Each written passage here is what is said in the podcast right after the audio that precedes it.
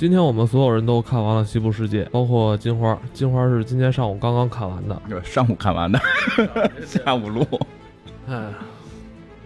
赶紧录，录完完了，咱做完《西部世界》这集，可以说是卸下了一个巨大的包袱。对，因为每回评论里都会有人问什么时候做《西部世界》，还有问人问那个《权力游戏》，我从第一集开始就有人问《权力游戏》，我没看，行吗？这个《权力游戏》这事儿不要再问了啊，《西部世界》这集应该。听的人会多一些，所以我把这事儿说也不许再问了啊。说的这个西部世界，今天咱们的节目不去解读，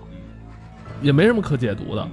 网上解读西部世界文章太多了，嗯嗯。如果你要没有看明白的话，你去搜一下文章，搜一下网上的这些解读西部世界文章就可以了。我们今天只聊聊自己对这部戏的看法，是不想把一个播客节目、一个电台节目做成像。网上念文章一样，自己写一堆，完了把东西念出来，这不是咱们做播客的初衷，所以我觉得也没有必要去那么做。就是有这个功夫，呃，大家去看文字，可能比听东西可能就是理解的会更全面一些。所以我们只聊聊自己的体会，我们的体会可能跟你的体会不一样，这是很正常的。西部世界啊，坦白来说。我看了三遍，你比较有有瘾。我刚开始看的时候，我觉得真是这部剧有点超神。但当我看到第八集之后，等我捋顺了他这个叙事，第第几遍的第八集？看到第二遍第八集的时候，我基本就是捋顺了，因为我也在上网去看一些其他人的这个 写的东西。演员的表演实在是太精湛了，是一部好剧，不可否认。尤其是我在看第三遍的时候，我完全是把自己投入到剧情里，然后开始享受演员的表演。就像咱们之前私下也聊的，其实这部剧它讲了一个很简单的故事，而且它这个故事的点子也不是一个很新的点子。本身《西部世界》它是翻拍的，对吧？本身这个片儿就是翻拍的，然后那个它的剧情简单到什么呢？就是基本上我一分钟之内就能说明白。啊，这个啊，呃，一分钟啊，一分一分钟说计时一分钟。这个片儿呢，如果我们以这个威廉为主角的话，讲的是什么呢？就是一个新手玩家从新手变成老手，老手打过副本，打完副本他不痛快，还要打 GM，是这样一条线。然后，如果我们从这个西部世界这个老板，也就是从那个霍普金斯这条线来看呢，他是一个就是开发了一个新的游戏，然后呢，觉着这个跟合伙人吵架，他俩人这个啊不对付，然后他把这合伙人弄死了，弄死完了以后呢，他要再把这游戏升级啊，放资料片，放各种资料片，完最后把自己玩死了，就这么一故事。完了，他今天是就从此不说话了。他对这个剧情的这个描述跟我还有些出入。你说说你的。说说我的，先听听你的吧。我其实更多的角度看待的是，还真不是说从威廉或者说从霍普金斯的角度看，我是从那堆妓女的角度来玩魔兽的时候就经常思考，我们下线了他们在干嘛？这就告诉你了一群 NPC 平时在干什么的故事，对吧？我记得以前在哪儿哪个七十级时候，在那个有一个新岛一个一个一个地方，就是那堆血精灵会互相说嘛，什么我再过一年就可以退休了，我要有个孩子什么的，这个时候你要过去做任务把他宰了。就其实是有这种剧情的，那会儿就总在想这些 NPC 是不是也很可怜，所以我会从 NPC 的角度去看，就是老鸨的那种觉醒啊什么的这些，包括采访导演，他们也都说导演本身就是受游戏影响特别重，就是导演之前是玩那个《荒野大镖客》的，那个游戏讲的就是一个西部的故事。我在看的时候，我就发现这里边戏里边的镜头跟我之前玩的那个《荒野大镖客》游戏非常像。包括很多细节，比如说他这个人骑在马上，拿根绳拴着那个人去跑，威廉拴着那劳伦斯，那个就是完全是跟游戏里的一模一样，就是电子游戏，而且会反复的打这个任务，你没做完可以继续做，然后你就看到那些 NPC 每天在做同样的事儿，对，然后是不同的玩家来接这个任务，对吧？他看，我其实看法还是怎么说比较传统吧，嗯，因为我是还是在考虑一个问题，就是。仿生人，这个到底什么是仿生人？这个到底我们是不是仿生人？就类似于这样的一个问题，不是关于剧情啊，就是关于我们看完这个之后的一个感受。就是仿生人跟人之间的差别其实越来越小。刚才其实咱俩在车上也你也聊来的，其实我也会有这个感受，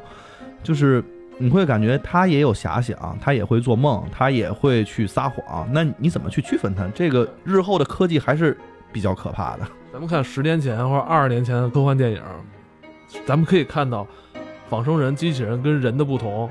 是吧？咱们可以那会儿还说人类的这种情感是吧？这种爱是机器人他们没有的，嗯现在发现他们人家都有了。嗯，你人成了一个废物了，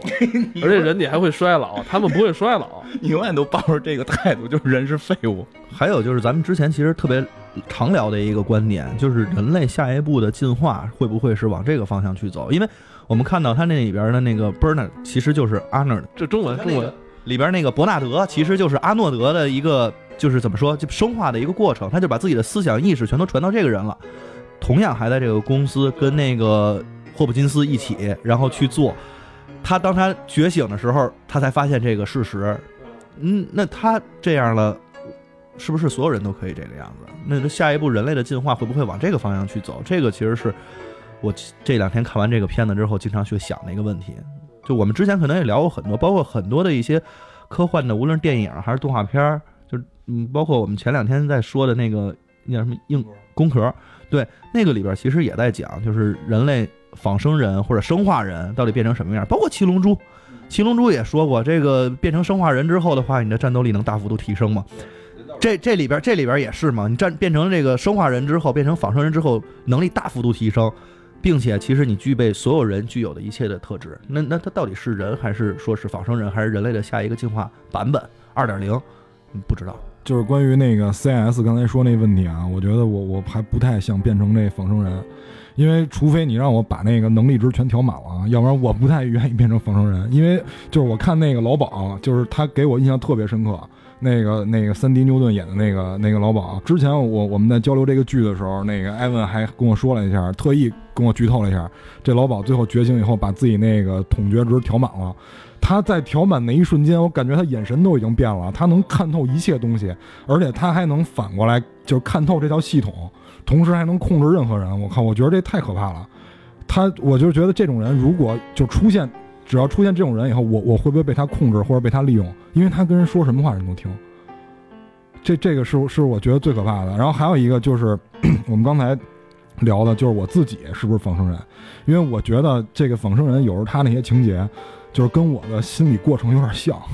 就是真真真的是这样。就比如说那个，就是老鸨，他在那个，就是他觉得这事儿不对劲的时候，他会死乞白咧的去去去纠结这个事儿，因为他会打破这个常规的这种传统。因为在编程的时候，这些仿生人是不能就是接触到他们，就是老板不让他们接触到一些事儿。比如伯纳德在最后要揭开自己身份这个秘密的时候，他是看不到那道门的，就是那个老太太跟他老情人进那道门之前，他没有开那道门，他看不见那道门。然后也看不见他自己身体的那张图纸，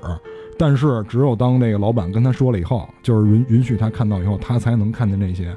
就是我觉得我也有这样的一个过程，就比如说我在年轻的时候，就是我的心智就比较弱小，然后对，就是经受一些刺激以后，对吧？我我我的心智也在成长，然后我能接受以前接受不了的事儿，能够承受以前承受不了痛苦。然后现在在那个逐渐的提升自己各项能力啊，可能他们那二十是满吧，我现在可能才八九这样。我跟你说，你刚才不是说你小时候吗？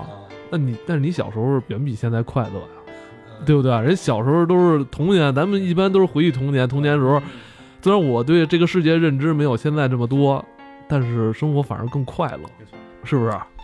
但是你你们你看那个剧里面，他们那些人以前的